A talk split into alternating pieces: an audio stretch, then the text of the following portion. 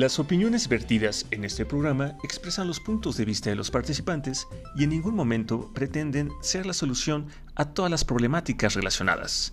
Queda a discreción de los escuchas el tomar sus propias decisiones.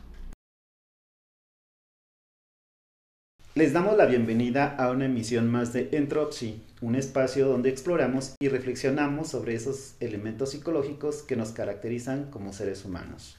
Hola Iván, ¿cómo estás? Ah, pues muy feliz, Fede. Por... Ay, pues acaba de ser Navidad y pues me llegaron regalos, ¿no? Porque a los niños buenos Santa trae regalos, ¿no? Ok. Y además el tema de convivir en familia, ¿no? Y la comida. A mí no me engañas, creo que es más por la comida. No, Pero está Federico, bien. No, Federico. Voy a comprar todo el speech. Ok, ok. Pero sí, estoy muy feliz, ¿no? Ya a unos días de que acabe este 2023. Un intenso 2023, mucho aprendizaje creo yo. Es correcto. ¿Y tú? Este, pues mira, que la verdad es que siento que ya subí unos cuantos kilitos más, pero es de esa comida rica que solo una vez al año puedo convivir con toda mi familia a este nivel y yo creo que vale la pena. Ya en enero empezaremos a hacer algo para ir bajando esos excedentes, pero muy bien. Qué bueno. ¿Y te trajeron a- te trajo algo a ti, Santa Claus? No lo este, creo. yo soy eh, cliente de los Reyes Magos. ¿verdad? Ah, ah. Bueno, este, los que no sean de México, en México pues tenemos, ¿no? Somos muy multifacéticos, entonces tenemos a Santa Claus, que es una exportación del norte, ajá, tenemos a los Reyes Magos en enero, que es más local. sí. Pero bueno, algunos somos clientes de dos, ¿no? Los bien portados, como un servidor, pero Federico ya vimos que solo es cliente de los Sí, Reyes Magos. sí. Por algo será. Ok, ¿qué celebramos para hoy? Hoy, hoy, justo hoy. Pues resulta que hoy 28 de diciembre es Día de los Inocentes. Ok. ¿Te han hecho alguna broma? Ah, no, pero finalmente la broma va a ser para el auditorio, ¿no? ¿Ya? ¿De plano? Pues sí, ya, no. Pues es que hoy no va a haber podcast, ¿no? Así que muchas gracias Fue un saludo, un placer atenderles. y nos estamos viendo el próximo año. Bye. Ah, ya, no es cierto. Ah, Ok, fue lo más que lograste aguantar. Perfecto. sí, la broma era para mí.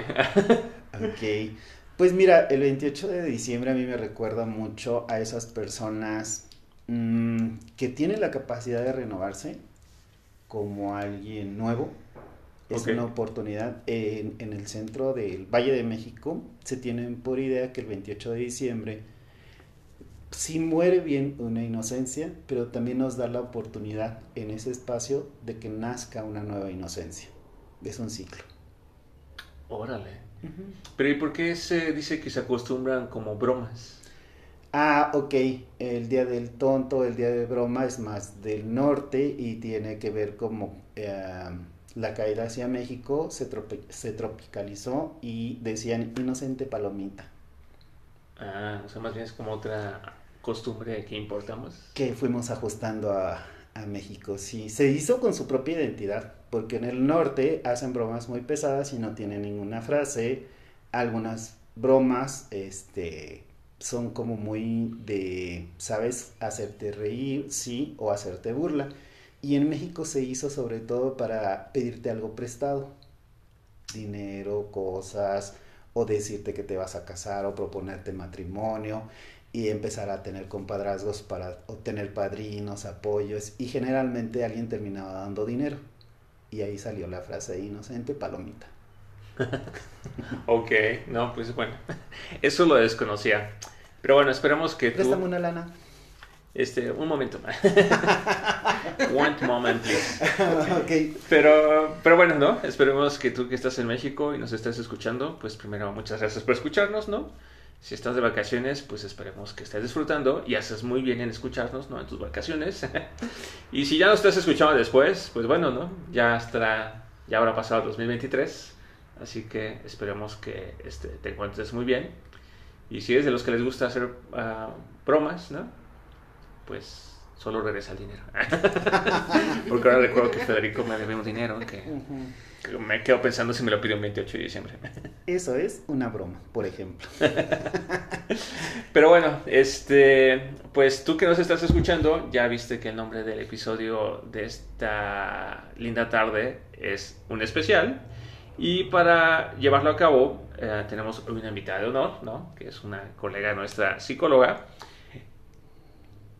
Y bueno, antes de dar el nombre, me gustaría... Hola Sandra, buenas tardes, ¿cómo estás? Hola, buenas tardes. Muy bien, es un gusto estar aquí. Este, y pues bueno, um, gracias por la invitación. No, al contrario. Este, estoy emocionada de estar compartiendo eh, este momento con ustedes.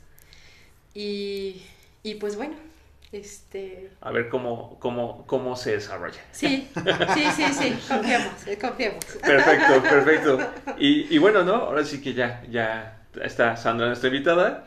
Y bueno, a ti que nos escuchas, el tema que queremos desarrollar entre nosotros tres este jueves es justamente una invitación para ti que nos escuchas, ¿no? Que es, si no estás muy segura o muy seguro sobre qué objetivos plantearte para este 2024 o 25 o cuando sea que estés escuchando este episodio, la pregunta que queremos resolver hoy es ¿por qué ir a terapia? ¿no?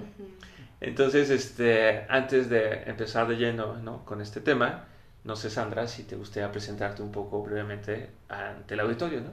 Sí, claro que sí, con gusto.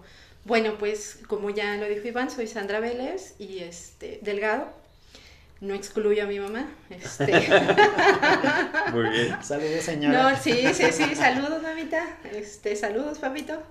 Este, y pues bueno, eh, me presento un poquito de manera personal. Este, pues me he dedicado a la psicoterapia ya algunos añitos, algunos, algunas primaveras, este, ya más de 15, entonces es un camino que he disfrutado, que he aprendido, eh, que me ha enseñado mucho y del cual estoy muy, muy agradecida porque me ha acompañado de manera personal y esto me ha permitido acompañar a otros y aprender y también honrar la vida de otros y al mismo tiempo reconocer mi propia vida, mi propia historia.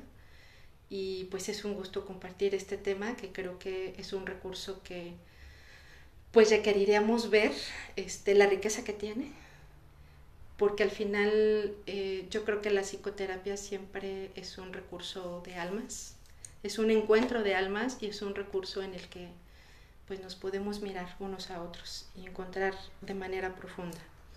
Y pues bueno, eh, me gustaría comenzar en este encuentro de almas pues compartirles que de manera personal estuve casada 26, no, 26 años en relación y 21 años en, relación de pareja. Este, y bueno, pues mi esposo falleció hace casi tres años. Y pues bueno, ha sido una experiencia que me ha, pues que me ha marcado de manera importante en estos últimos tres años. Y también ha sido una bendición haber vivido ah, al lado de este hombre con el cual también aprendí mucho y del cual tuvimos dos hermosos hijos, Ale de 20 años, mi hija Gabriela de 18. Y pues bueno, profesionalmente pues me he dedicado, como ya lo dije, a la psicoterapia, poco a poquito en mi caminar, este, y en esta búsqueda en, en mi interior pues fui encontrando una maestría hermosa que también me enseñó mucho y echarme un clavado profundo, este, que fue una maestría en, en, en Gestalt. Y después entre algunos otros talleres, diplomados, pero después llegó la parte sistémica que también añadió mucho en mi caminar. Entonces, pues, agradecida de estar sí, la verdad es que si ustedes pudieran ver a Sandra, podrían rearmar las palabras que acaba de decir y podrían ver por qué tiene esta presencia agradable. Oh, muchas gracias. Gracias, gracias. Y, digo, Sandra, muchas gracias por esta presentación, ¿no? Y por compartirnos a nosotros y a nuestro auditorio, pues, estas experiencias de vida este, tan importantes. Y creo que Fiesta, has, has empezado de una forma muy bonita, ¿no? Ahora sí que estamos empezando de una forma muy bonita el podcast para cierre este año, porque finalmente te estás mostrando como mujer, ¿no? Como persona y quizás vulnerable, ¿no? Claro. Porque creo que ah, algo muy interesante de este tema de ir a terapia es que nosotros los terapeutas somos personas. Claro. O sea, tenemos familias, tenemos experiencias, tenemos vivencias, también tenemos duelos, también habrá cosas que nos falta perdonar, también hay cosas que nos falta aprender, ¿no? O sea, somos al igual que tú que nos escuchas o que posiblemente estás en un proceso terapéutico o buscando uno, somos personas que también vamos en nuestro camino, ¿no? Y, bueno, te quiero agradecer mucho, ¿no? Por, por, Todo lo que nos compartes. Por, por, hacer esta presentación. Sí, este, así que es parte del ciclo de la vida, ¿no? Claro, claro, claro. Y, y creo que muchas veces, como lo hablamos ya en el tema del duelo, la muerte nos trae un regalo, ¿no? Dependiendo de cómo lo queramos percibir, pero yo creo que es el regalo de hacernos conscientes de que la vida no es eterna. No. ¿No? Y entonces, la pregunta es, ¿por qué no disfrutarla, no? ¿O por qué no hacer algo para estar mejor en el hoy o en un futuro, ¿no? Porque quizás el hoy es un poco doloroso o hay mucho que trabajar, pero ¿por qué no invertir ese tiempo en dinero o, tiempo para un futuro estar mejor, ¿no? Y creo que ahí nosotros como terapeutas pues tenemos mucho que dar, ¿no? Este, a mí me gustaría preguntarles, ¿no? Así que en este café de Entropy, ¿alguna vez ustedes a su vez han tomado terapia? Sí, sí, claro que sí. ¿Sí? Claro que sí, yo creo que... ¿Algún momento, algo que nos te gustaría compartirnos? ¿De por qué? ¿O, qué disfrutaste al ir a terapia? Yo creo que em, de manera creo que ya más consciente y mucho más profunda esto que les compartía de, haber vivido la maestría. Es una maestría que yo amé profundamente porque era un espacio donde compartíamos en grupo. Y además creo que fue una terapia mucho, muy amorosa.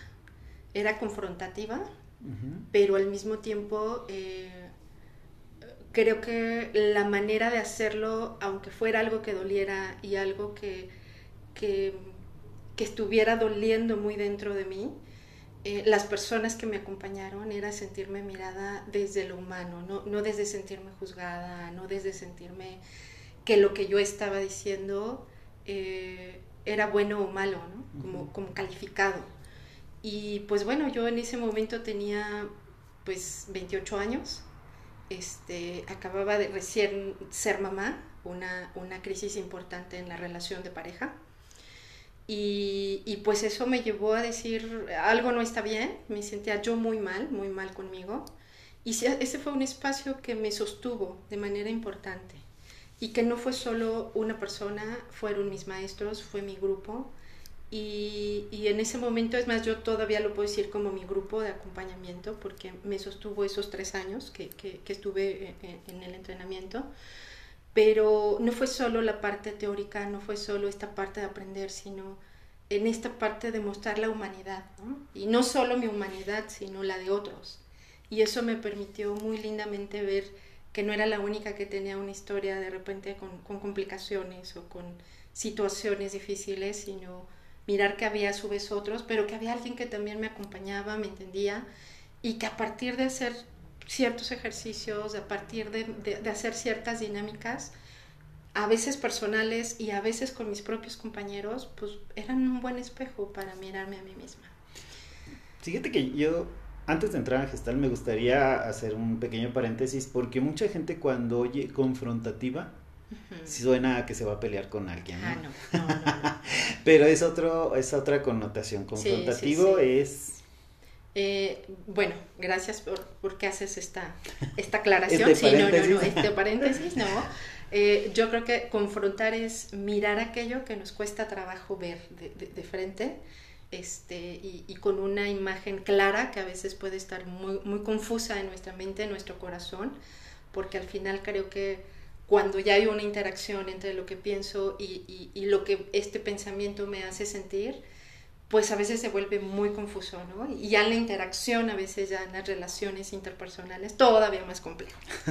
Entonces, eh, confrontar es eso, o sea, poner los elementos que hay en ese momento para poder tener una idea más clara. Y eso es mirar de frente lo que requiero mirar. Exactamente. Y digo, eso, eso les prometo que tiene un efecto muy bondadoso en general. Una vez que confrontamos las situaciones, los elementos o lo que creamos nosotros, porque a veces nosotros creamos las situaciones.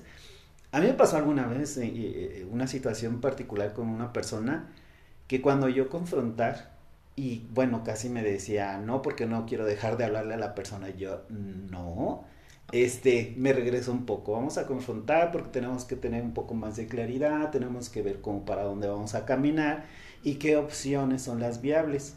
Y entonces me dejó ver unas altas expectativas de esta persona acerca de la situación y dije, híjole, creo que el tema va a ser más bien aquí contigo, no te preocupes, vamos a trabajar. Y bueno, cierro el paréntesis, eh, pero me dirijo a, lo gestal. Yo tengo muy buenas mm, notas o buenas experiencias al, vivir gestal. Pero curiosamente una persona que, un paciente que, que, me buscó de fuera, de Querétaro, me decía, no, si eres gestal, yo no trabajo contigo. Y yo, ok, pues mira, yo soy más bien cognitivo-conductual, pero también utilizo ejercicios gestal porque creo que tiene sus bondades y, para lo que tú me platicas, creo que te puede ayudar muchísimo. Dice, dicen por ahí, ¿no? Tres doritos después. Perdón, ya trabajando ejercicios de gestal, en algún momento, a mitad del ejercicio, le dije, bueno, mira, esto es gestal, ¿cómo te sientes? Me siento súper bien. Pero es que yo tuve otra terapeuta que decía que era gestal pero nada más me hace llorar. Dije, ok, este, gestal es muchas cosas y tiene mucho que ver hacia dónde vamos la dirección con gestal. Claro, claro. Y si la persona que va dirigiendo está tan confundida como el confundido, este, puede ser una navegación difícil en gestal. Y sí, nos ayuda a, a, llorar, nos ayuda a reír. Yo recuerdo que esa persona particular tenía un bloqueo para llorar y entonces hicimos algunos ejercicios de gestalt y logró llorar riquísimo. Al final fue muy particular lo que me dijo porque lo resumió así, nunca había disfrutado llorar. Y contigo y todo esto que hacemos, hasta se siente rico. Claro. Y yo creo que no solo en la gestal, yo creo que en cualquier tipo de terapia es importante mirar a la persona.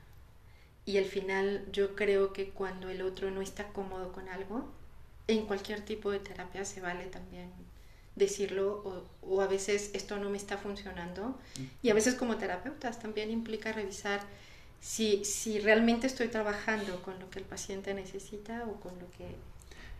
o con mi este, repertorio. exactamente, ¿no? Con lo que yo creo que necesita. Con lo que yo creo que necesita. Entonces, bueno.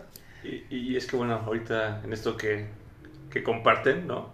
Realmente hablan de gestal cognitivo-conductual, ¿no? Para los que no están muy familiarizados, familiarizados, en la psicología existen muchísimas formas de hacer psicología, ¿no?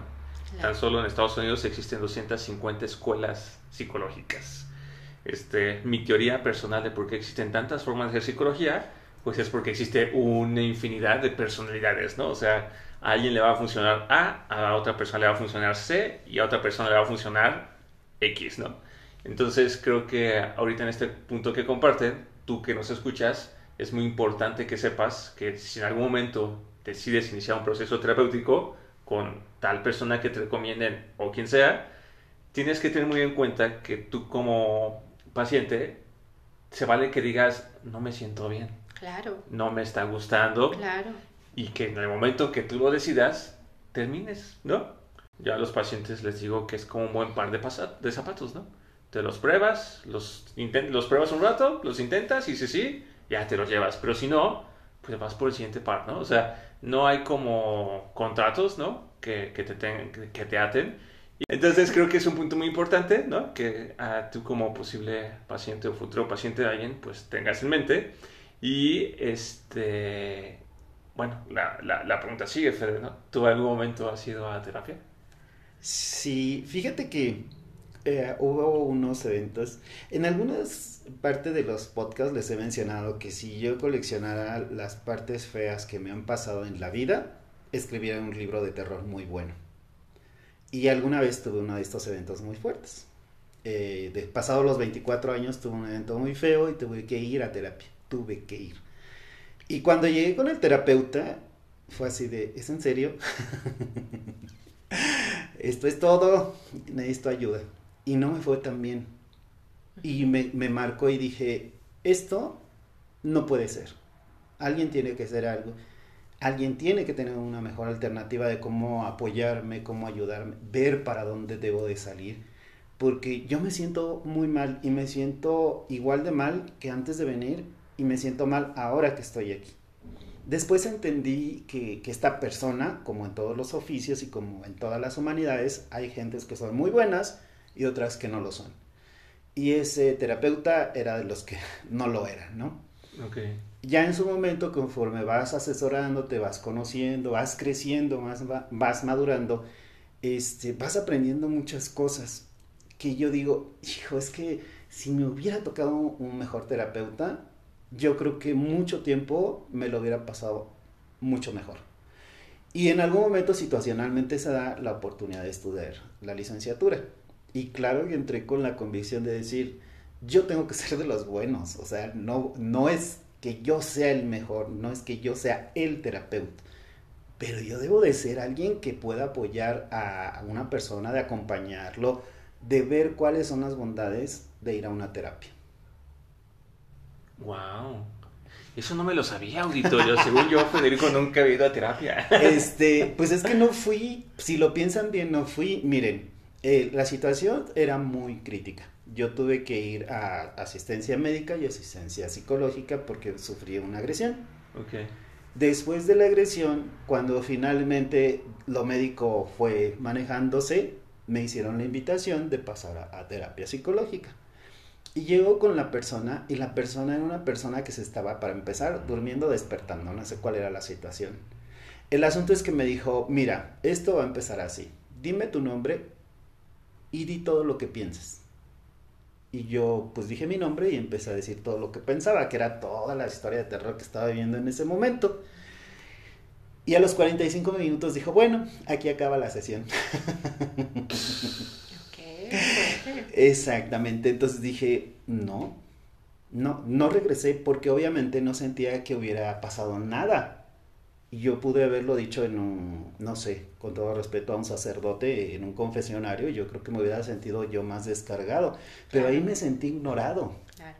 Y era una persona nula, entonces dije, no, esto no, no es para mí. ¿no?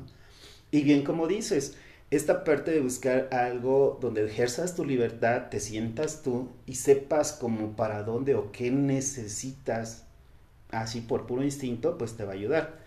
Finalmente, cuando tú te empiezas a recuperar la personalidad, te empiezas a seguir, sentir otra vez seguro, estable y que puedes volver a sanar y puedes volver a ser tú y recuperar tu identidad, es un buen camino.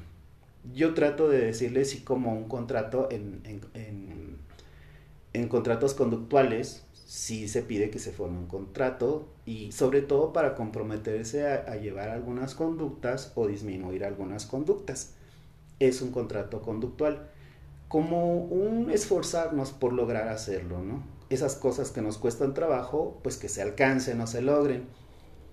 Sin embargo, eh, a diferencia de esta intervención que les platico, que fue muy mala, eh, yo sí trato de que desde la primera entrevista, pues se sienta por principio cómodo, ¿no? Como que no sea necesariamente toda la carga hacia un lado.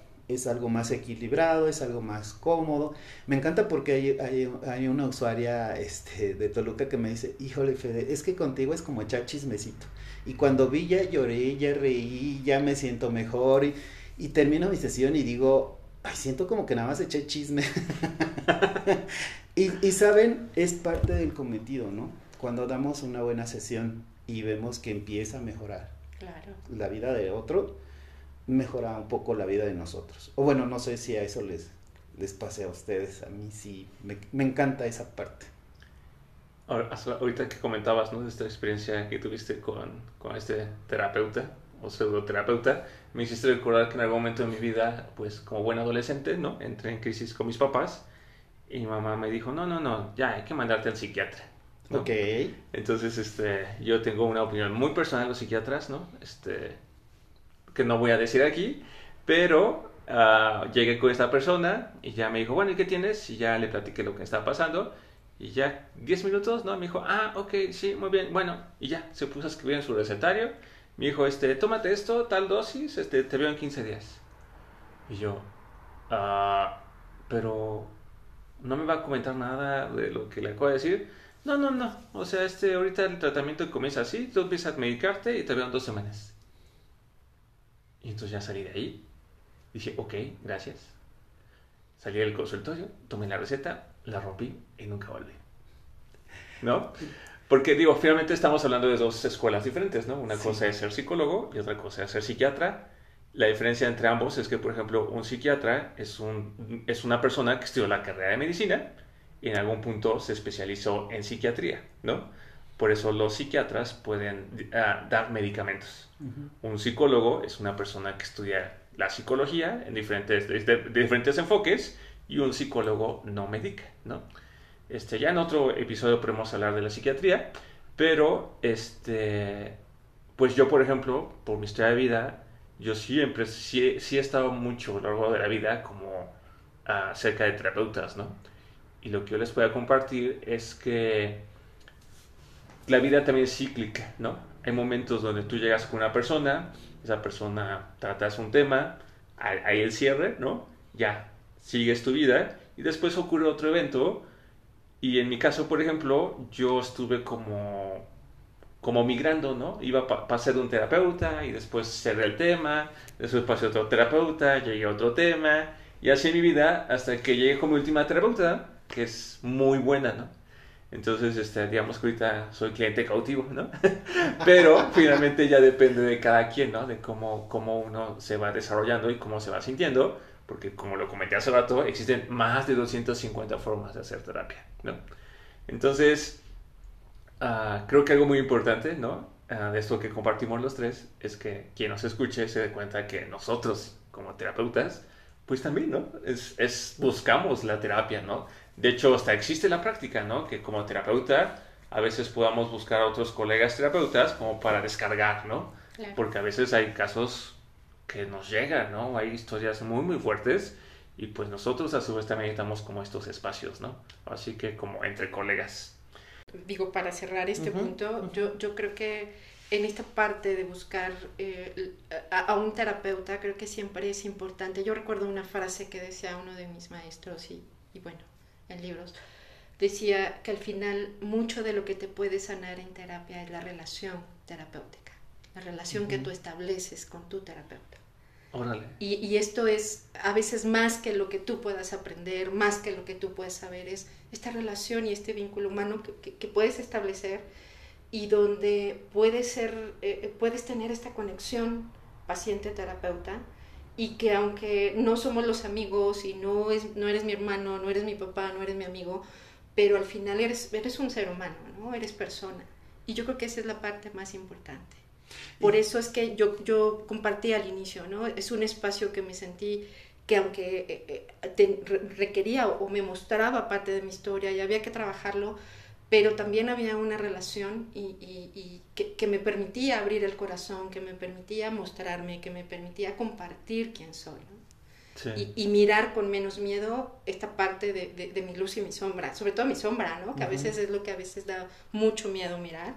Entonces, creo que eso es lo importante. Y, y tener, tienes razón, yo creo que es importante ir buscando, ir explorando y, y seguro habrá alguien con el que aunque te llevó tiempo, este, encontraste esta, esta conexión, ¿no? Y a lo mejor, aunque tú tuviste, Fede, una experiencia este, que a lo mejor no fue grata, pero creo que eso mismo te llevó a tú ahora generar un espacio que finalmente desde tu experiencia es más humano y más cercano, ¿no? Porque creo que no siempre es grato, ¿no? Yo de manera personal también puedo decir, anterior a, este, a esta experiencia de, de, grupo no era tan cercana y a veces daba miedo abrir el corazón, daba miedo exponer mis temas y lejos de sentirme acompañada era sentirme juzgada, ¿no? Uh -huh.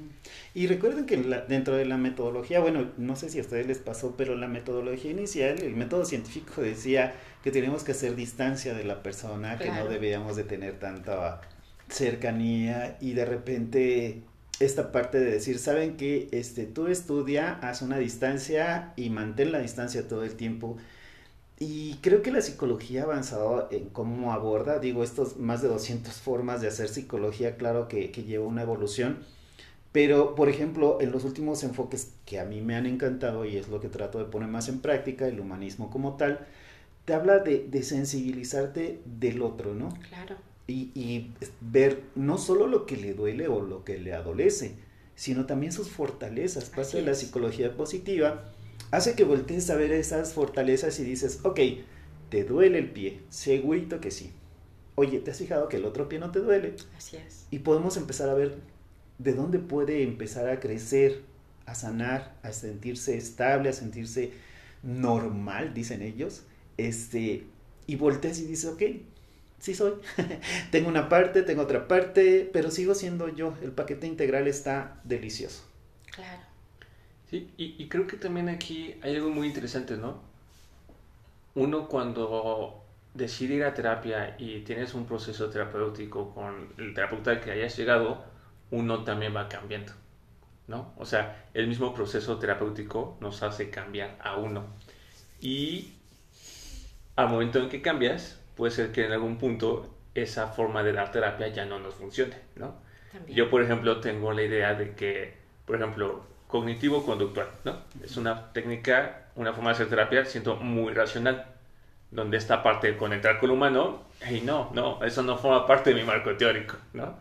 Después la evolución de la historia hizo ver que, pues no, o sea, somos más que solo conducta y, que- y se requiere ver el pensamiento y las emociones, ¿no? O tras la Segunda Guerra Mundial, no, pues el humanismo, ¿no? No, que después de toda la herencia que dejó Freud, no, pues es que ah, hay otras formas de hacerlo y lo gestal, ¿no? O sea, yo siento que también como personas vamos pasando como por etapas de desarrollo y entonces es cuando nos sentimos más afín a un tipo de terapia o no, ¿no? Entonces, si por ejemplo un día tú trabajaste mucho tiempo con cierto terapeuta, cierras proceso y regresas tiempo después, pero ya no hay ese clic, Así es. no hay problema, También. ¿no? O sea, ya también creciste, ya también, digamos que cerraste ese ciclo, Evolucionaste. evolucionaste y pues se vale que busques otro espacio, ¿no? Ahora sí que es parte del propio camino personal. Y regresando ahora al tema, ¿no? De por qué ir a terapia, dentro de lo que han compartido, por ejemplo, Federico decía sanar, tú decías, este, Sandra, este, no sentirte juzgada, ¿no? Eh, en un espacio amoroso, y yo creo que no lo dije, pero finalmente también yo cuando me he sometido a terapia es porque hay algo que me duele o algo que no me hace sentir bien, ¿no? Y creo que esa es parte, ¿no? Del por qué ir a terapia, ¿no? Porque hay momentos en la vida, porque así es la vida, que nos va a presentar situaciones que nos recuerde heridas del pasado o que simplemente nos haga descubrir que no sabemos qué hacer o nos tumben, ¿no? O nos estén como atormentando, ¿no? Entonces, digo, creo que la vida de nadie es fácil ni muy difícil, ¿no? O sea, desde la gente más pobre económicamente hasta la gente muy, muy rica, no hay momentos en la vida donde no se la pasan bien, ¿no? O donde se la pasarán muy bien. Entonces, lo interesante del ejercicio de nosotros buscar terapia es eso, ¿no? En esos momentos donde no estamos en nuestro equilibrio, tratar, ¿no? De desenmascarar, de desentrañar y, re- y regresar, yo digo como equilibrio homeostático, ¿no? Como un, un espacio o un momento donde uno es quien es, ¿no? A nivel emocional, a nivel intelectual, a nivel relacional, a nivel este, pareja, económico, este, to- todas esas esferas que nos conforman, ¿no? Y entonces todo esto me lleva a preguntarles, ¿no? En su experiencia como, como terapeutas, finalmente, ah, ¿por qué llegan los pacientes con nosotros, ¿no? O sea, ¿en qué punto o qué es lo que hace que tal vez un paciente decida llamarnos y decir, "Ay, necesito de tu apoyo, ¿no? Bueno, yo creo que las, los motivos pueden ser este, muy amplios, ¿no? Pero yo, yo, yo desde mi experiencia creo que este, em, ahorita que hablabas del cambio, pues yo también reflexionaba, ¿no? Eh, claro, cuando hay cambios de etapa de vida, al final creo que una constante en la vida es el cambio. Sí, El cambio, eso es sí o sí, ¿no? Todo el tiempo, todo el tiempo. Cambiamos de una década a otra, en nuestra edad, cambiamos de un estado a otro, en nuestro propio desarrollo de niños, adolescencia, este, juventud, etapa adulto joven, adulto mayor, este, etc. Y yo creo que cada cambio que vamos experimentando, pues yo creo que nos puede meter en crisis y eso es muy común, ¿no? Este, Voy a cambiar de trabajo, voy a cambiar de eh, ciudad, eh, terminé una relación y entonces también viene, viene un cambio. Y, y yo creo que eso sí es una, una constante. Otro aspecto que a lo mejor yo podría yo podría em, pues puntualizar, creo que tiene que ver también con a veces emocionalmente sentirnos de alguna manera ante las situaciones que vamos viviendo, sentirnos enojados, sentirnos tristes, sentirnos cualquier emoción o, sentimiento que pueda aparecer. Y yo creo que esto siempre nos lleva a veces a no entender, ¿no? Este, qué es lo que me está, sucediendo internamente. Y, a veces, aunque mentalmente yo pueda decir, eh, es que no tendría por qué hacer tanto drama por esto y esto y esto, pero me estoy sintiendo triste, pero me estoy sintiendo enojada, pero... Y a veces es una incomprensión personal acerca de lo que me está sucediendo. Y creo que pues aquí es un, un este, un, un aspecto importante. Eh, poder ver que pues también necesitamos eh, voltear a mirar nuestras emociones, este, y pues también cuando creo que vamos trabajando también en esta situación de confrontar ideas, creencias, etc. Y pues nuestras relaciones interpersonales, Y la vida, porque además puede ser algo muy soft, muy suave. Ah, cambiar de la primaria a la secundaria, cambiar de novio, cambiar de lugar, una migración, cambiar de trabajo, cosas que pudiéramos verlas como algo muy cotidiano, no siempre trae todos los elementos como para que nos adoptemos a lo nuevo. A veces algo de lo nuevo nos toca como trabajarlo un poco para poderlo manejar, para poder superar.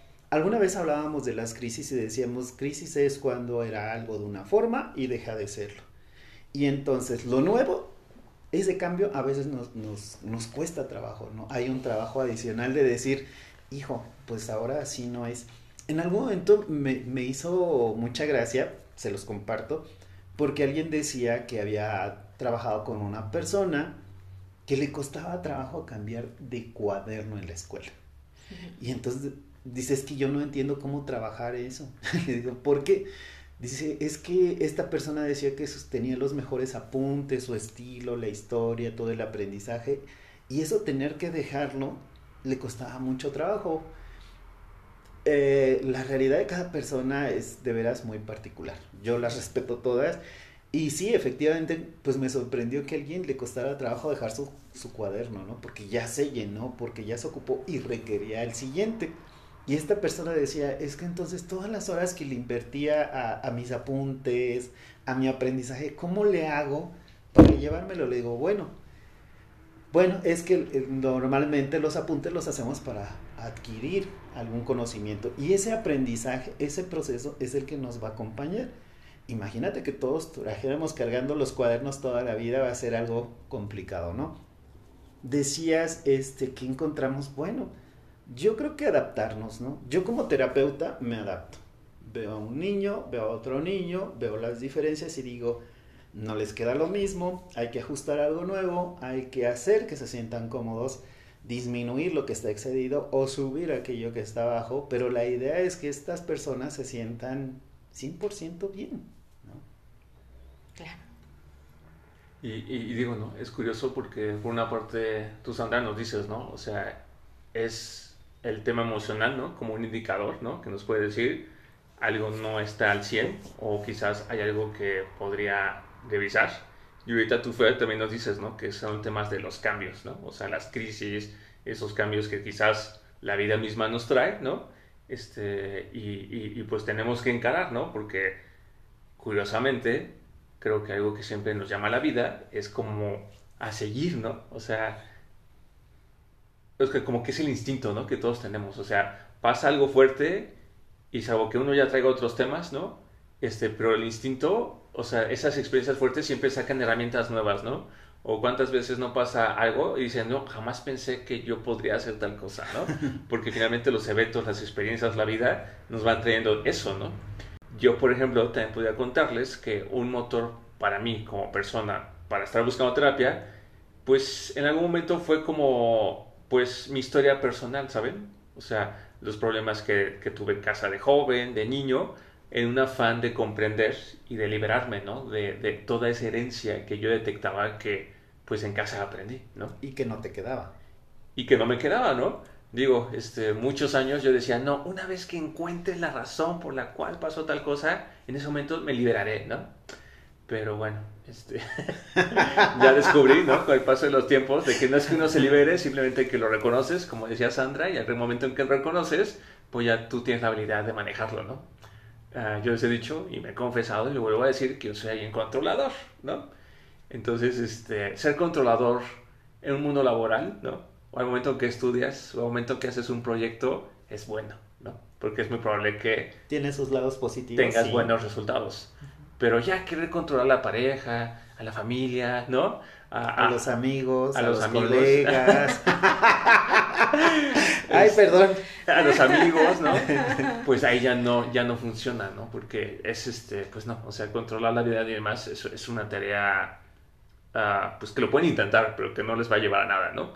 Entonces, eso es, ¿no? Como resultado que me ha permitido a mí, a nivel personal, ir a terapia, ¿no? Darme cuenta, entender, ¿no? Uh, creo que a lo largo ya de, pues, estos dos años, ¿no? Federico, que hemos hablado en un Dropseed sobre diferentes temas psicológicos, hemos podido ver que el ser humano es muy complejo, ¿no? O sea, hay tantas cosas, tantos temas, tantas esquinas, tantos supuestos que nos van conformando que de repente hay quizás un punto de, ¿no? Como que es una palabra que pienso es sequence, ¿no? Que es como en francés, que es como que nos, nos enredamos, ¿no? O sea, la vida de repente no está fluyendo y como que nada más somos un nudo, ¿no? Nos movemos a cualquier parte y no nos estamos sintiendo bien. Entonces, este, creo que es en esos puntos donde la terapia nos puede ayudar, ¿no? Fíjense que yo tengo una pregunta para ustedes. Este, a mí me es muy particular que cuando, como en un caleidoscopio, cuando por fin vemos claramente a la persona, la persona cambia. La percibimos tranquila, tal vez alegre, tal vez dinámica. Yo en algunas ocasiones les he compartido de que en esta parte deportiva a mí me permitió liberarme de muchas cosas que no me gustaban y de encontrar otra vía de cómo hacer algo que me llenara de satisfacción. Este año tuve la fortuna de entrar a un colegio y, y no saben qué recordatorio tan directo cuando la carita de, de, de, una jugadora de repente hace por primera vez algo y así de, ¡Ah! me salió, sí lo hice, lo logré. Claro. Y, y no sé, esos flashazos también los puedo asociar con, con, usuarios o pacientes que llegan y por fin lo logran. Y entonces ese gusto de, sí puedo, creo que sí puedo. No sé si a ustedes les ha tocado en temas de desarrollo humano que de repente estamos de este lado, estamos trabajando lo que tengamos sobre la mesa, cualquier tema, cualquier situación, y de repente alcanzas a percibir que esa, esa persona que tienes aquí enfrente puede hacer algo. Y lo animas, lo invitas, lo atraes, lo empujas, lo trabajas hasta que esa persona se da cuenta de que lo acaba de lograr. Esa parte de desarrollo humano a mí en serio me motiva mucho para dar terapia. Yo creo que si no existiera esa parte, yo creo que me hubiera seguido en investigación o algún otro rubro. Pero esta parte de, de, ¿saben? No, no de tomarme el mérito, sino de leer en el otro que encontró su capacidad, que lo Así logró. Es. No sé, ¿ustedes le, cómo les ha ido con eso? No, pues a mí nunca. no, no, sí, finalmente entiendo, ¿no? Es como esta parte donde el ya logras ver que el paciente logra resolver, atender, recuperarse y finalmente llega ese punto donde hay que cerrar la terapia, ¿no? A mí en lo personal es una de las cosas más gratificantes, ¿no? Como el trabajo terapéutico, porque finalmente para eso lo estamos haciendo, ¿no? Ayudar a la persona a encontrar esa solución por la cual vino a, hace un tiempo, ¿no? Uh, yo creo que esas como satisfacciones, ¿no? Uh, independientemente tal vez de la remuneración económica que nosotros también nos llevamos, ¿no? Yo no soy papá, pero pienso que también es como de esas alegrías que los papás se llevan con sus hijos, ¿no? A medida que van logrando, a, medida que van creciendo con ellos y van viendo cómo van logrando sus propias metas, ¿no? Que, que gatear, que caminar, que ir a la escuela, que graduarse, que pasar a la secundaria, ¿no? Creo que son de esos regalos que nos ofrece la vida, en este caso la, terapia, nuestros pacientes, al lograr ser copartícipes, ¿no? De, de, de esas soluciones. Y bueno, ahorita que los escucho, digo, yo, yo me quedaba un poquito meditando y, y creo que sí es algo bonito, porque al final creo que lo que hacemos en terapia, más que brindar soluciones como tal, este, o decir, te doy un consejo para que hagas, este, creo que puedes hacer esto o lo otro, creo que al final es que la misma persona vaya encontrando esas respuestas que están dentro, dentro de, de, ellos mismos, ¿no? O, la persona vaya mirando esos recursos de los cuales tú hablas y que al final pues tiene que ver con sus capacidades, con sus habilidades. Y que creo que ahí es donde eh, pues la persona puede rescatar esas partes de su personalidad, de, de, su interior, pues que se quedaron perdidas por alguna situación, ¿no? Y, y, y, y se quedaron eclipsadas, cegadas, guardaditas.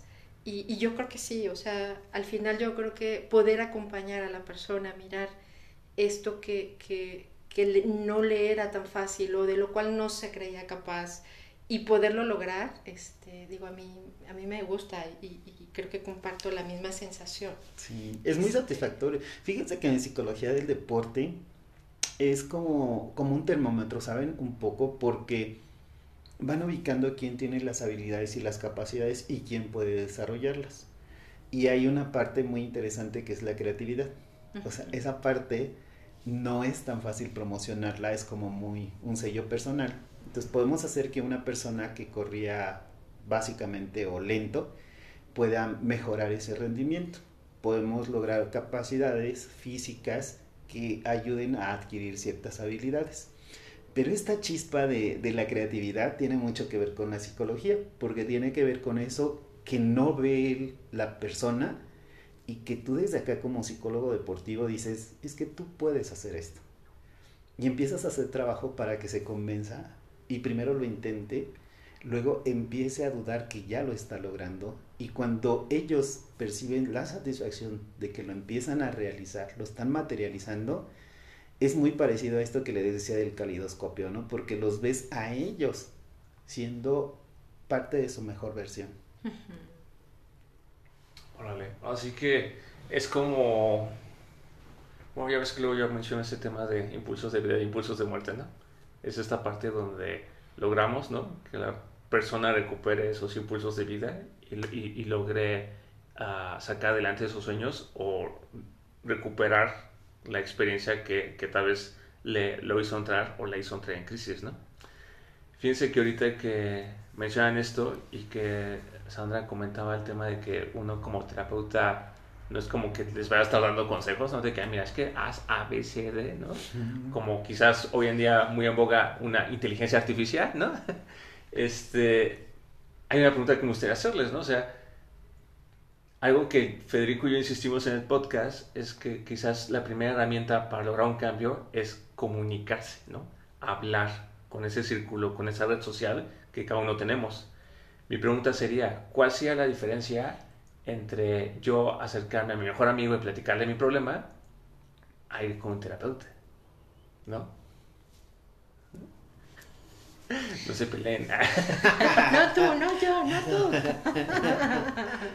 Bueno, yo creo que algo importante de esto que preguntas muy valiosamente es eh, que yo creo que yo puedo comentarle a, un amigo, a mi mamá, a, quien me está acompañando. Y me podrá dar un punto de vista u, una opinión, quizás ahorita lo que hablábamos, algún consejo, qué puedo hacer, etc. Sin embargo, eh, creo que lo que puedes encontrar a diferencia es como este espacio de neutralidad, donde el terapeuta pues no te va a hablar como el amigo, como la mamá, como... Eh, eh, más bien es el hecho de poder, poder poner en la mesa la situación, que es lo que estás viviendo, Y creo que de alguna manera es como abrir la visión y abrir el, el panorama eh, que tú puedas alcanzar a mirar o que la persona puede estar mirando en ese momento, lo digo yo desde mí y desde el otro, pues, ¿no? Porque a veces puedo yo solo ante mi situación de crisis ver una parte de esa realidad y puedo dejar de mirar otras. Y creo que como, como terapeutas lo que podemos hacer es brindar recursos, brindar experiencias que amplíen la mirada y, y que el otro pueda tener... Eh, más recursos para tomar una decisión de acuerdo a esa situación. Porque al final yo creo que cada una de las personas somos diferentes y lo que a mí me puede funcionar, a ti no te puede funcionar. Exacto. Entonces no hay, no hay respuestas correctas, no hay este recetas. Eh, no hay recetas, ¿no? Entonces cada quien tiene que encontrar en su interior esas respuestas que tú tienes pero que al final como terapeutas lo que hacemos creo que, o, la misión que tenemos es poner esos recursos terapéuticos para que el otro se dé cuenta qué es lo que necesita. Y aquí yo creo que un recurso importante es muchas veces eh, tenemos conductas, tenemos eh, situaciones, relaciones conflictivas, etcétera, pero que detrás de todo eso tienen que ver con una necesidad, con una situación que me está doliendo y que no me doy cuenta varias situaciones que se pueden estar presentando y que, de las cuales no soy consciente, ¿no? Y que al final, si yo las platico con alguien más, pues a lo mejor no, no va a haber todos esos recursos que me permitan mirar este, esto que yo requiero mirar con mayor amplitud desde lo que verdaderamente hay en mi alma y en mi inconsciente y poder tomar eh, una decisión. Ok. Sí, sí. Sí. No sé ustedes qué, Fíjate que yo, yo me quedaba mucho con la idea de la información, los niveles de información, porque eh, cuando le decimos a un amigo mm, una situación, le compartimos un conflicto, generalmente tenemos el mismo nivel de información y sí sirve de desahogo decirle al amigo, al compa, a la comadre ah, claro. algo, este, pero al final ah, muchas veces vamos a decir, ah, ok. Sí, claro. y es todo lo que nos puede aportar, porque a veces no tiene más información, no es que nos quiera negar algo de la información, no, claro, ¿no? Pero a veces me ha pasado, eh, sobre todo en madres, ¿no? Que llegan y, ay, es que fíjese que mi hijo, mi hija pasó esto, y este, ajá, ¿y cuál es el conflicto? No sé. Claro. y entonces, ok, ¿y qué quiere hacer? No sé, ok. ¿Y su hija, su hija qué quiere? No, pues no sé. Y entonces, esta parte de tener otra información adicional a la situación, a lo relacionado, a algún precedente, algún antecedente, como bien dices, puede ayudar a armar una opción viable, Claro. ¿no? Para cualquier persona, en cualquier situación. Yo creo que uno es eso, la disponibilidad de la información, ¿no? No digo que sepamos todos. Decimos que allá afuera hay más información y parte de nuestro trabajo es de hacernos de información que puedan aportar algo a esta situación, a la persona o a alguna relación. Yo creo que es una eh, de los primeros eh, grandes diferencias de decírselo solo a un amigo, una. Y dos, eh, con todo respeto, pero yo siempre les digo, mira, si haces A o si haces B, yo no tengo ningún provecho. Claro. Pero ¿qué tal si revisas qué pasa con A y qué pasa con B y ves cómo te va cada opción a ti? ¿Qué te va mejor? ¿Qué te aporta más? ¿Cuál te hace sentir bien? ¿Qué crees que es para ti? ¿no? Y entonces hacemos cierta distancia, ¿no? De decir, mira, dime un poco de ti y dime qué te queda más, ¿no? Si esto es un vestido, ¿cuál quieres? ¿Qué color quieres? Y además, creo que el plus que yo les vendería es, miren, por ejemplo, en un duelo. Yo me, yo me dejo acompañar por, por mis seres queridos cuando yo pierdo a un ser Claro. querido. Eh, y nos confortamos y nos avanzamos y llega un punto en donde nuestro proceso de sanación nos hace ir perdiendo el dolor de la pérdida y, y ir disminuyendo el efecto de la, de la ausencia, ¿vale? Yo creo que, que un terapeuta, además, te hace como volver la vista y decir, a ver, bueno, antes de esta parte dolorosa, si nos vamos a la parte amorosa, dime qué tan feliz eras. ¿Sí? Sí. ¿Reías? Sí. ¿Eras muy feliz? Sí. abrazabas, amabas, hacías el ejercicio del amor, sí, perfecto. ¿Y si recuperamos un poco de eso? Digo, porque estoy contigo en tu dolor, estoy contigo en tu pérdida, pero se valdría recuperar un poco de eso que tenías antes. Porque la pérdida es un fin de una historia, pero no es toda la historia. Y vamos a recuperar más elementos, cómo te la pasaste bien, cómo reías, cómo eras feliz, qué proponías antes de que perdieras a esto. Yo creo que es un plus que podemos dar los terapeutas, que no nos quedamos solo en el vamos sanando, hay menos dolor, lo vamos sobrellevando y todos estamos en el proceso, que no es malo, es solidario, es bueno. Claro. Pero un terapeuta yo creo que, que tratamos de ir como recuperando un poco. Y es que hay que recordar, ¿no? Que nuestros amigos, esa red de apoyo, nuestra familia, ¿no? Son personas que nos quieren, ¿no? Y siempre van a hacer lo mejor posible y yo creo que mejor intencionado, ¿no? Por uno mismo. Sin embargo, son personas que tienen una, una historia, que tienen una, un camino, que tienen cierto conocimiento y no necesariamente significa que tienen experiencia en esto que nos está aconteciendo o en este problema que estamos viviendo, ¿no? Entonces creo que ahí también es un plus donde uh, los terapeutas, en base por formación, en base por experiencia, en base por todos los casos que vamos viendo, tenemos más herramientas, ¿no? Más uh, técnicas psicológicas, más conocimiento que puede facilitar a la persona salir de ese punto donde entró y regresar, ¿no? A ese, a ese nivel de amor, a ese nivel de alegría, a ese bienestar, ¿no? Que son como las cosas que tratamos a ti que nos escuchas, recordarte, ¿no? Que es lo que buscamos también en el Topsy, ¿no? Y creo que con esto que decía Rebe, también Iván, creo que eh, cuando platicamos y desde este nivel de información, y, cierto, con, nuestras amistades o seres queridos, nos podemos quedar en un nivel. Y creo que ahí también es muy importante mirar que a veces podemos formar alianzas, ¿no?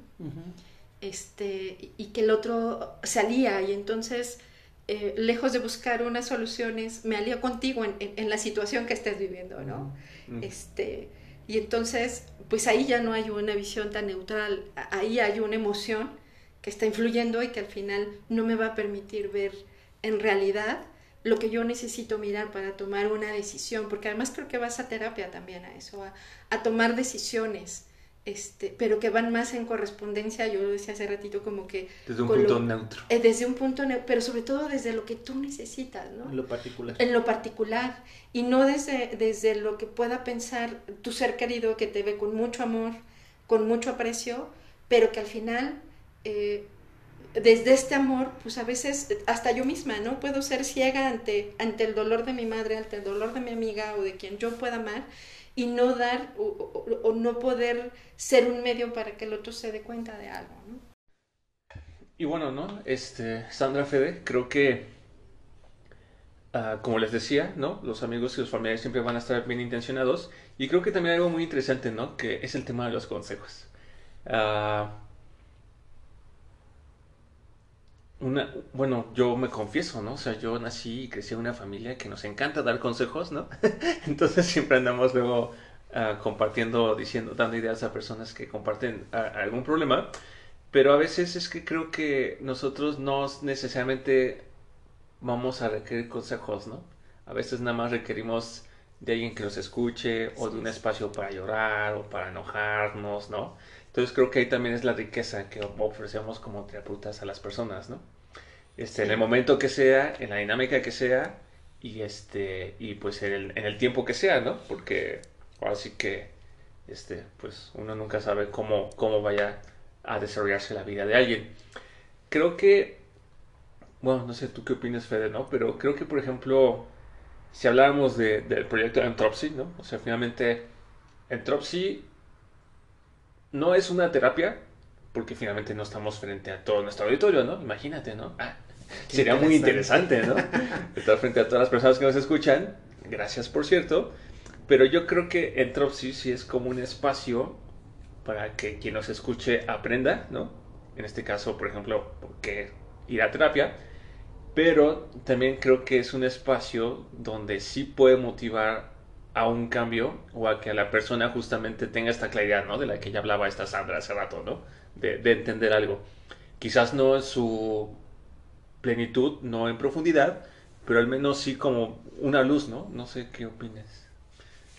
Sí, yo creo que, que nos puede eh, ayudar en general a hacer saber que hay otras formas de una situación. Es decir, tenemos unos elementos, estamos viviendo una situación y de repente nos quedamos con más preguntas que con cualquier respuesta, ¿no? Y de repente nos cuestionamos si podrá ser diferente.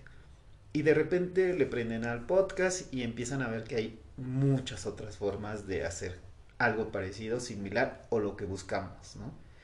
Y eh, hacer llegar esta información, pues si bien es cierto en el Tropsy nos, nos preparamos para hacer llegar uh, estudios, datos verídicos, eh, metodologías, estructuras, como, como bien nos comenta Sandra, esta parte también de tocar al otro, de llegar, de hacer vibrar un poco a otra persona, es como una mezcla interesante, ¿no? El podcast nos da como para que nos oigan y alguien vibre. Y, esto de hacer llegar la información, bueno, a mí me parece un canal bastante interesante. A lo mejor porque estamos en el proyecto, ¿no? Pero digo, uh, algunas vivencias con usuarios, uh, que no oían originalmente el podcast y, y, después en algún momento, no siempre por invitación mía, curiosamente dan con el, con el podcast. Este, hace poco una persona de del Caribe me, me contactó para decirme, oye, este, no puedo leer todos los capítulos, no los puedo ver, o sea, no sé qué pasa pero me interesaría poderlos ver, de, ver desde el inicio, ¿no? Ya, bueno, vimos una situación de internet y demás. Curiosamente, cuando avanzó con algunos temas, me dijo, ¿sabes qué? Si yo hubiera tenido esta información hace un año, me hubiera, mi vida hubiera sido más feliz. Y yo, ok, pero la tienes hoy y tienes la oportunidad, ¿no? Wow. Bueno, digo, creo que es una de las bondades, ¿no? De la tecnología de hoy en día, Así que pues esperemos que esta información ¿no? que ofrecemos aquí pues llegue a, a, la persona adecuada o si tú la estás escuchando y ubicas a alguien que le pueda servir, pues está la invitación ¿no? de, de, compartirlo, ¿no? Para, pues, para llegar a veces a esas personas. Uh, digo, Sandra, sé que es tu primer podcast, ¿no? Sí. esperemos que esté siendo... No, esperemos que esté siendo una experiencia agradable para ti. Pero tú, por ejemplo, ¿qué opinas sobre este fenómeno que comento, ¿no? De que a veces las personas, no sé, mi pareja me puede decir tal cosa, ¿no? Y yo, sí, sí, sí. Y hasta que mi amiguito o que la persona que se dedica, que, me, que no sé, alguien del trabajo, ¿no? El oficial, me lo dice, ya voy corriendo con mi pareja y le digo, ay, oye, ¿qué crees? Me dijeron esto y creo que tiene razón y lo voy a hacer, ¿no? Y de repente mi pareja, ay, pero si es lo que te he venido así diciendo, ¿no? Desde hace un año, ¿no? O sea, yo lo ubico como fenómeno espejo, ¿no?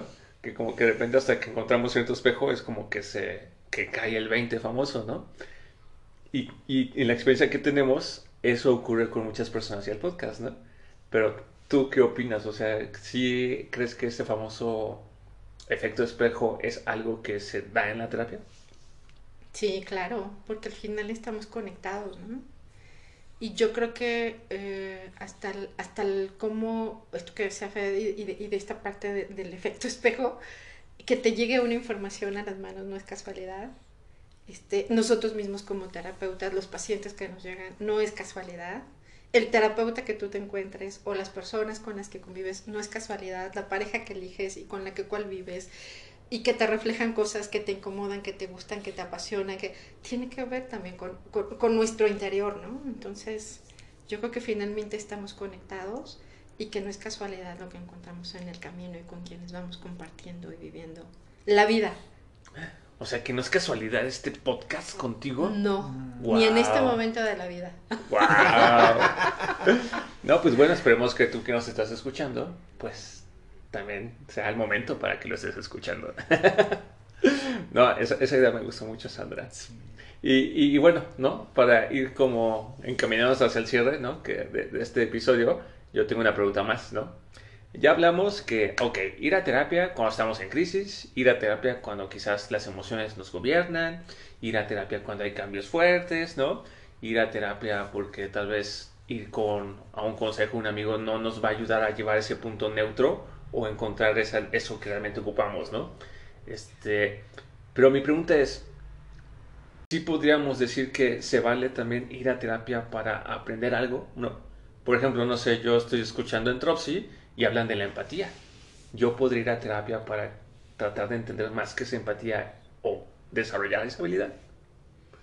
Sí, yo, yo creo que al final la terapia siempre va a ser un espacio y un recurso para, para escucharte a ti mismo, porque al final yo creo que siempre que, que, hablamos, este, sí le platicas al otro y le compartes, pero también es un ejercicio donde creo que haces una introspección, donde te estás escuchando tú mismo y, y que a veces verbalizas cosas que, que, que, a veces no puedes platicar en otros espacios.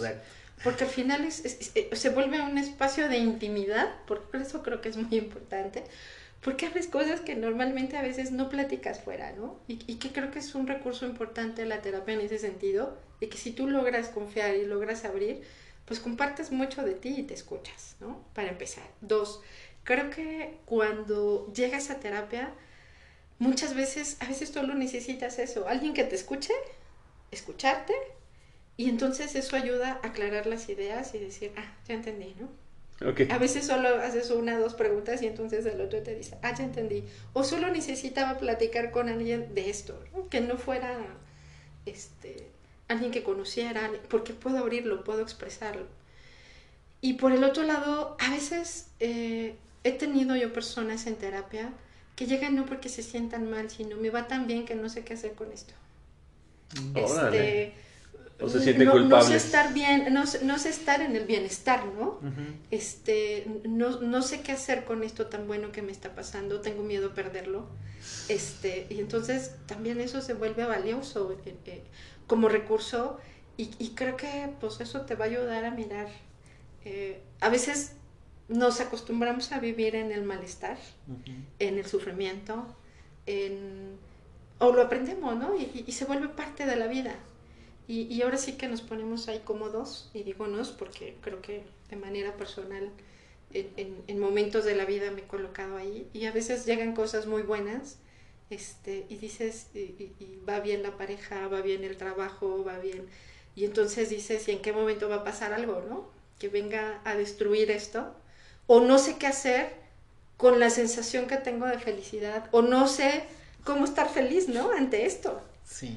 Porque no lo aprendí, porque no me lo permito, y, creo que eso es algo muy valioso de rescatar de, de, la terapia. Y el riesgo de la pérdida, no sé si te ha pasado que alguien dice, este, esto está muy bien, pero ¿qué tal si lo pierdo? Sí, sí, sí. Y entonces eso que está tan bien empieza a volverse como Fuente un imán, según ellos, de decir, se va a acabar. Es que estoy seguro que se va a acabar porque no puede durar tanto. A mí me pasó alguna vez de esto que platica Sandra, que, que alguien llegó y dijo, mira, viene lo económico, viene lo social, viene lo sentimental, y yo, ah, ok, ¿y cuál? No, es que no tengo ningún problema. Yo, ok. Primero déjame te tomo una foto y te hago un diploma porque eres la primera persona que vienes buscando terapia y no tienes nada. Y me dijo, no, es que sí tengo. Bueno, pero ¿qué tienes? Pues no sé. Por eso vengo con un terapeuta y yo, ah, ahora sí me confundiste, a ver, ¿qué pasa, no? Y en algún momento a esta persona le habían inculcado que el bienestar viene después de muchos años y era una persona joven mm. y entonces sentía como que algo iba a pasar, ¿no? Como que algo no estaba normal. Según las instrucciones que había recibido, esto no era para él. Y entonces creérsela, yo, yo dije, no, pues mira, a lo mejor eres uno en mil, pero si es real, o sea, créetela, estás viviéndolo y es bienestar y busca tu felicidad y sé muy feliz, disfrútalo. Este, no te hago una invitación a que lo exportes y le digas a todo el mundo, pero si es un proceso interno y di, ah, mira qué bien me está yendo, gracias Dios, gracias vida, este, todas las energías están fluyendo como deben y estoy siendo mi mejor versión temprano no pasa nada. Claro. Sé feliz. Sí. Es que la búsqueda, eh, eh, mucha gente se queda pensando, vamos a terapia solo cuando estamos mal. Yo repito, para mi buena suerte eh, me tocó conocer a un entrenador coreano mm, a una edad muy temprana. Y él pues veía diferente el que la gente estuviera enfadada, ¿saben? Y que alguien este, se sintiera mal para esta cultura era diferente. Para ellos es muy natural estar tranquilo y en paz.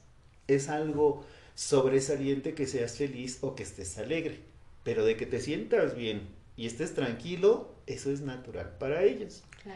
Entonces, en algún momento alguien me decía, oye, ¿y cómo, cómo identificaste en ti que tú estabas nada más en paz y que no estabas alegre o feliz? Dije, pues la verdad, ¿no? Alguien me dijo, tú eres muy feliz y yo, ¿a poco? Qué raro, ¿no? Porque yo me siento tranquilo, yo me siento bien, las cosas van mejorando, entonces, pues como que eso está padre, ¿no? Cuando, cuando en, en lo deportivo alguien trabaja y dice, sabes que tenemos un programa, tenemos esto, y se ubica un estándar alto, es muy normal ubicar estos puntos que pudieran hacer mejor la opción o la vía que están tomando, ¿no? Y alguien muy interesante me dijo, bueno, entiendo eso en lo deportivo, pero si yo quisiera e identificar cuál es esa parte padre o el pico mejor para mi vida, para mi bienestar, ¿cómo sería?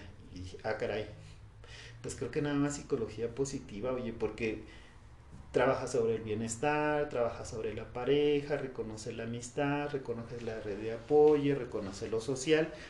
Sin embargo, te dice, bueno, ¿y cuál es tu bienestar?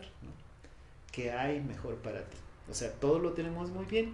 ¿Podemos mejorar algo? Sí, pues vamos a mejorarlo. Y le ponemos de nombre bienestar. Entonces, sí, yo creo que podemos hacer un poco más promover el bienestar.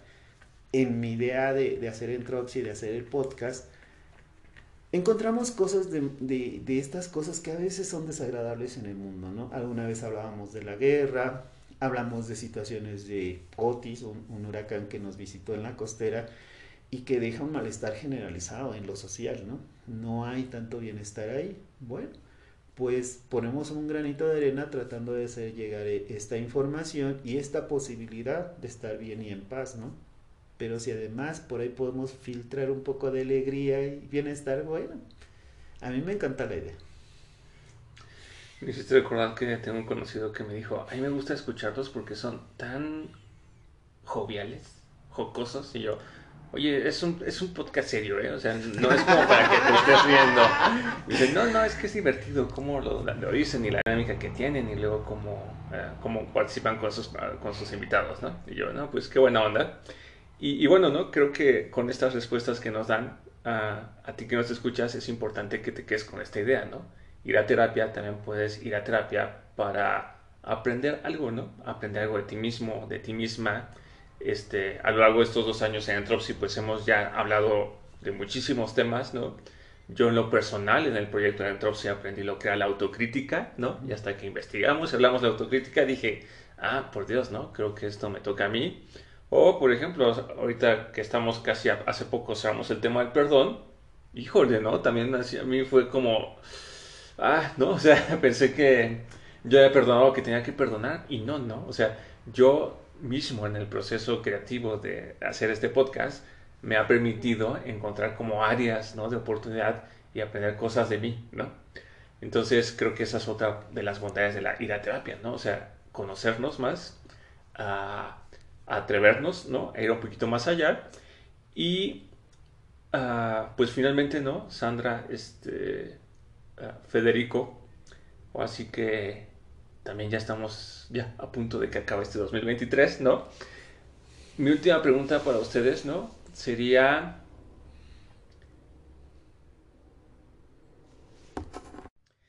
Y bueno, quizás la última pregunta que me gustaría hacerles, ¿no? Como terapeutas y como para irse ya sea este tema es, yo vivo en pareja. Y tengo problemas con mi pareja. O vivo con mi mamá, o con mis papás, o quien sea, y tengo problemas con esa persona. Y entonces, yo quiero ir a terapia para que me ayuden a decirle a esa persona que está mal. ¿Eso se valdría ¿O cuál sería su observación en un escenario así? Mira, a mí me, es muy común esto que, que planteas tú, ¿no? Donde alguien llega, empieza la terapia y en algún punto me dice, oye, ¿puedo traer a fulanito? Y yo, pues sí, tráela, ¿no? No pasa nada. Y cuando ya llega aquí, nos abre, porque también a mí me sorprende, nos abre la sorpresa de, ah, pues mira, es que ella no me hace y él no me hace. Y entonces, pues, habla con ellos, ¿no? y yo, ok.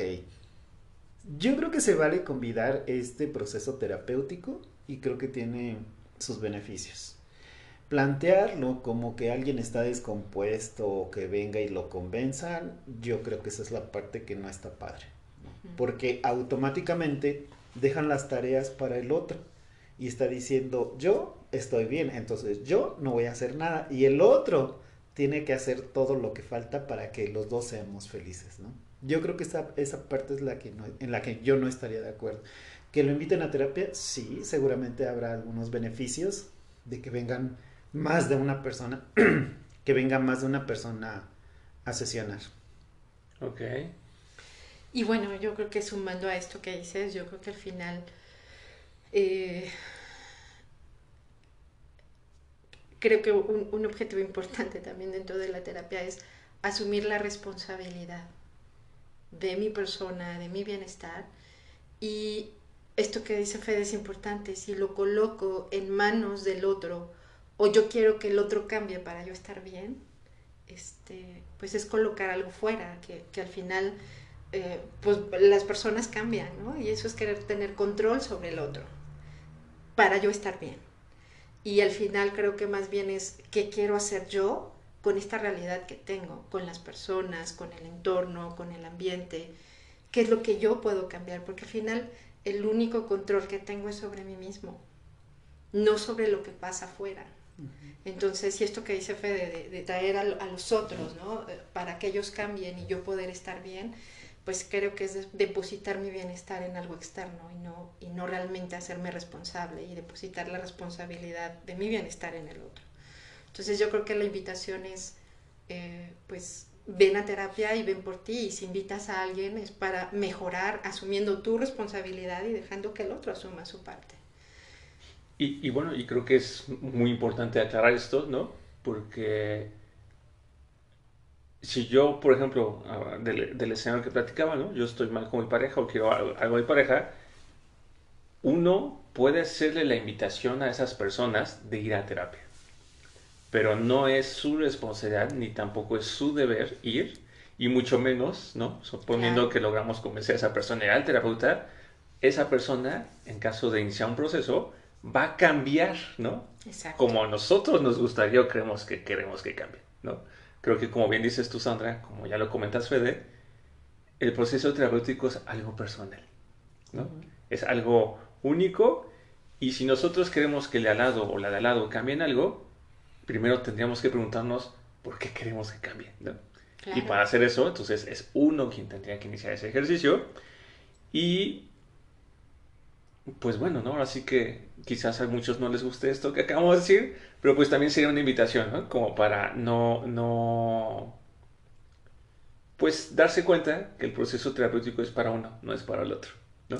Que finalmente cuando una persona de, de un grupo social participa en una terapia, algo cambia en el grupo. Sí. A lo mejor la, mi forma de ver las conductas disruptivas, mi forma de vivir una violencia, mi forma de vivir algo que me está afectando, empieza a cambiar y en algún punto produce un, cambio en, la conducta social. Sí.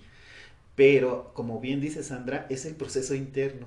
Empezamos primero y con nuestra responsabilidad empezamos a promover un cambio.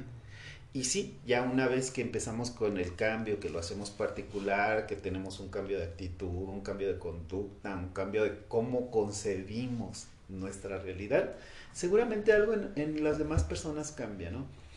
Esto me recuerda mucho las situaciones de, violencia, ¿no? Donde alguien, alguien está ejerciendo violencia sobre una persona y mucha gente dice, es que si no traemos al violento, nada va a cambiar. Y yo creo que cambia desde que alguien viene a terapia. No todo, definitivamente, pero algo mejora. Ah, hace poco eh, eh, salió un podcast, eh, salió uno de estos podcasts de, de nuestros capítulos y hablábamos de, de estos conflictos armados, ¿no? Y, y, me decía una persona, dice, ¿sabes qué? Es que me recuerda mucho mi relación familiar. Claro. Porque a las figuras de autoridad constantemente se agreden. Y yo estoy acá abajo y cuando puedo calmo a una parte y cuando puedo calmo, pero me, se me está acabando la energía, no me la estoy pasando bien, duermo poco, estoy muy inquieto, entonces, ¿cómo puedo hacer para que se calmen? para que algo en mi entorno realmente sea más tranquilo, ¿no? Eh, alguien eh, inmediatamente pensará, no, pues es que si no cambian ellos, la historia no va a cambiar. Pero yo lo que hice fue hacer una invitación. Mira, ¿qué te parece si empezamos a vivir distinto esto de los, de los confrontamientos, ¿no? Que están peleándose a alguien, no participes. Claro. No participes de ninguna forma, no participes, mantente al margen. Que son figuras de autoridad, sí, tu voz no se va a ver tan fuerte como la de ellos, pero tu actitud de estar bien contigo y de bienestar, vas de que el otro voltee a ver como que, ¿quién está tan callado de aquel lado, no? Esto de promover el bienestar, primero de manera personal, en lo individual, seguramente habrá un cambio donde alguien, este, pues diga, ¿por qué está tan calladito, no? Esta persona eh, recién me platicaba que una de las figuras de autoridad dijo, ¿sabes qué? No sé qué está pasando, pero creo que te estamos afectando. Entonces, dime qué puedo hacer para salvarte a ti. A la otra persona de autoridad no, pero a ti te quiero salvar. Ese tipo de pequeños cambios sutiles ya hicieron algo en los demás. Y yo creo que es una de las bondades de, de por qué ir a terapia, ¿no? Yo creo que, que, el hecho de poder cambiar un poquito para bien el entorno de una persona, en lo personal, yo creo que eso ya es en sí una invitación. No sé qué piensen ustedes. Yo, yo, yo pensaba, fíjate, también en, en, justo en esto, además de sumaría, además creo que del bienestar es, yo creo que cuando alguien llega eh, y finalmente puede mirar lo que la conducta del otro le está representando desde su propia historia, eso es bien interesante, bien, bien importante. Eh, justo hace poquito veía una paciente que también eh, veía esta parte del conflicto en, en, la pareja y pues revisando pues veíamos que al final tenía que ver con no haber tenido un, un, un espacio en, en, su casa con mamá, haber permitido violencia, eh, después llegar a la casa de los abuelos con las tías y empezar a vivir un poquito esta parte de la violencia y esto que se, que se presentaba en la relación de pareja, ella permitía que la pareja uh, se adueñara de, de, de la recámara, este, del carro, de, y reproducía lo mismo que había vivido de niña. ¿no? Entonces, creo que cuando tienes esta, e, e, estos, no, creo que más bien, si no nos damos cuenta y no vemos que al final venimos a reproducir eso que aprendimos, este, pues lo vamos a seguir repitiendo, ¿no? En esto que tú decías de las figuras de autoridad. De, y creo que sí, o sea, al final creo que hay un trabajo en general muy arduo en, en, con nuestras figuras de autoridad que principalmente tiene que ver con mamá, con papá, pero que al final todas las situaciones que se nos presentan tocan una parte de nuestra historia.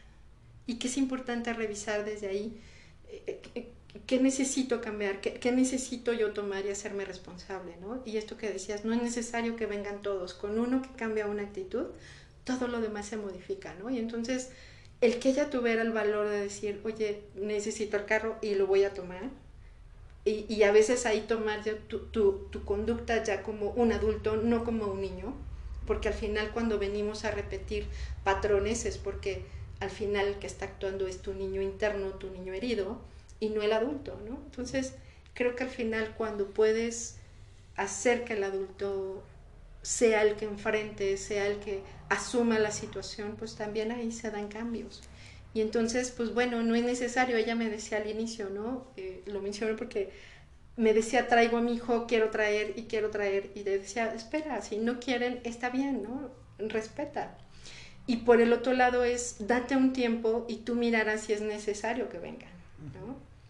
pero empieza tú y, y, a lo mejor no es necesario a veces que los invites directamente o que les insistas. A veces cuando ellos ya pueden mirar que tú puedes generar cambios sin obligar, sin querer controlar, sin... Entonces se sienten invitados, ¿no? Entonces la invitación, más que a veces querer cambiar al otro directamente, es cuando tú mismo puedes también tener un cambio y eso se vuelve una invitación para el otro, ¿no? Hay gente que llega y te dice, oye, te veo diferente, bajaste de peso, este, estás más alegre, este, te veo logrando, te veo con un mejor empleo, te veo abundante en cualquier aspecto de la vida. Creo que esa es la mejor invitación que podemos hacer para, para que alguien venga a terapia o para que te diga, oye, ¿qué estás, haciendo, ¿no? Sí, claro. Pásame, pásame, el nombre de tu cirujano. muy bien, digo, este, creo que era una pregunta muy importante de hacer. Ah, finalmente es, es, esa invitación, ¿no? Nosotros ah, somos quienes podemos cambiar nuestra realidad, ¿no? Este, ya sea como hijo de familia, como parte de una pareja, como parte de una compañía, ¿no? En nosotros está la posibilidad de cambiar la realidad. Quizás decisiones importantes y cambios importantes dependan de otros, pero desde el momento en que uno se mete a terapia y haces un, un ejercicio personal donde quizás antes ver un día gris te deprimía porque te recordaba tal fecha o tal experiencia y ya eres capaz de ver un día gris y disfrutarlo porque es un día nublado, etcétera, desde ese momento ya estás generando un cambio, ¿no? Al momento en que uno cambia, automáticamente cambia lo demás y quizás ese problema que veías como malo ya no es tan malo, ¿no? O quizás se mantiene, pero en ese momento se está generando un cambio, ¿no? Entonces, este, creo que es muy importante, ¿no? Tener este, este punto aterrizado y pues, listo, ¿no? No sé, Fede, sí. Sandra, si tengan algo más que compartir. No, pues yo agradecida de hablar de, pues de este recurso tan, tan importante. Creo que la terapia es un regalo, es un regalo para, para mirar nuestro interior para encontrarnos. Es cierto que vamos a tener un encuentro con, con, el terapeuta, pero creo que siempre el espacio de terapia es sagrado porque vamos a tener un encuentro con nosotros mismos. Y que al final creo que es un espacio donde podemos mejorar la visión que tenemos de nosotros mismos, escucharnos, modificar pensamientos, aumentar el amor hacia nosotros y hacia los otros, aprender a escuchar, aprender a comunicar, aprender a que el otro también, de la manera en la que yo hable también, me haga escuchar con el otro. Entonces, pues creo que hay mucho por, por aprender y donde, em, pues creo que la terapia en sí misma es un regalo y un encuentro íntimo, personal, y donde podemos crecer y, y, siempre eh, encontrar respuestas que a veces pues no es tan fácil en el día a día, en el movimiento, en, lo que vamos viviendo, pues encontrarlas. Y, creo que ahí puede ser un buen espacio. Y pues bueno, si no es la terapia, pues cada quien encontrará también la manera de, escuchar esta voz interior, ¿no? Hay quien medita, hay quien los escucha, ustedes, la religión. este, digo, no hay una manera, somos tan distintos y, y, esto que hablabas de la creatividad, que al final creo que em, siempre es importante ser creativos eh, para encontrar respuestas. Este... Esa frase me gusta. Y, en esta temporada que estamos, digo, que nos regalemos una oportunidad, está genial. Digo, vamos a terminar 2023, vamos a empezar 2024 y pues démonos un regalito, ¿no? Danos la oportunidad de vernos un poco al espejo, de reconocernos, de sentirnos bien con nosotros mismos, con esta versión que somos, porque lo hemos visto, vamos a cambiar. Entonces, vamos a, regalarnos esta oportunidad de encontrarnos en un espejo y decir, esta versión está muy bien. Sé que vas a cambiar, pero hoy, hoy estás muy bien, ¿no?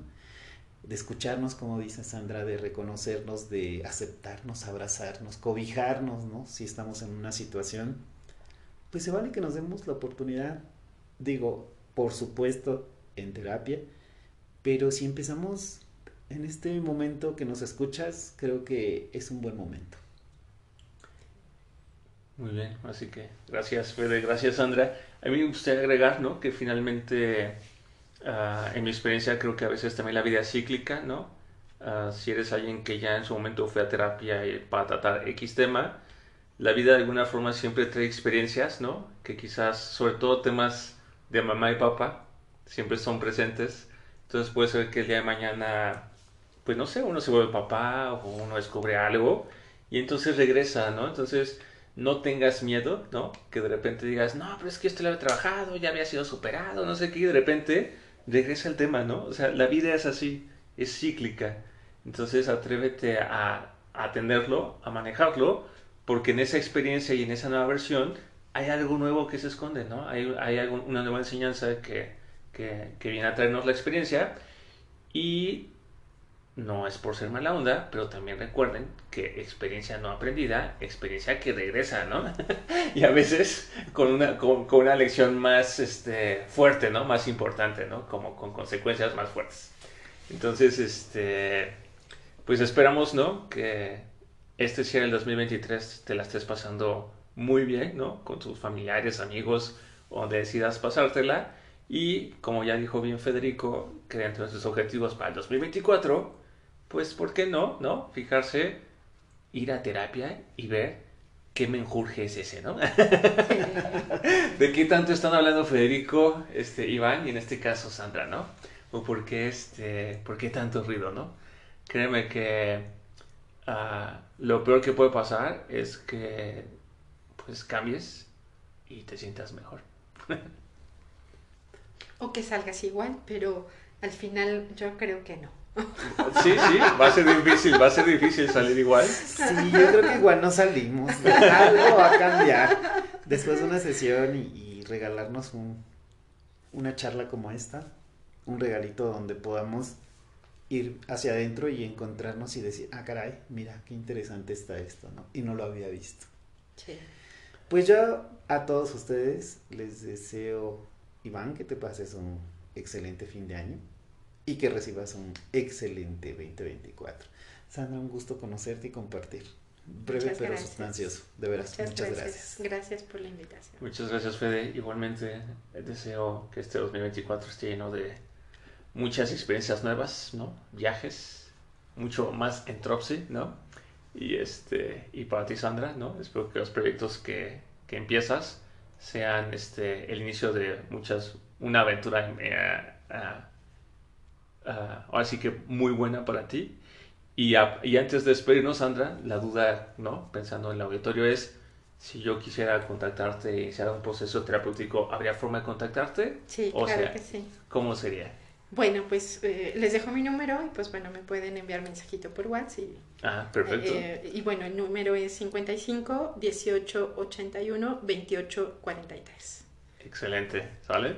Y si hay una duda o no, o no sabes, este, pues escríbenos por nuestras redes y también con mucho gusto te estaremos dirigiendo a Sandra. Gracias, gracias por la invitación y muchas felicidades a todos. Que tengan un 2024 lleno de amor, de abundancia, pero sobre todo creo que em, estén llenos de fortaleza para mirar lo que requiera mirar cada quien. ¡Wow! Muchas gracias, Sandra. Gracias. Finalizamos esta emisión llena de ideas y comentarios propios y de diferentes líneas de investigación, confiando que en casa ayudarán a crear una nueva forma de conocimiento que les ayude en la etapa en la que se encuentren. Agradecemos que nos sigan y esperamos sus comentarios, sugerencias y saludos en nuestros sitios de Facebook e Instagram y que nos escuchen por Spotify for Podcaster, Spotify, Apple Podcast Google Podcast y YouTube. Muchas gracias, este, felices fiestas. Nos vemos hasta el próximo año, cuídense. Bye, un abrazo.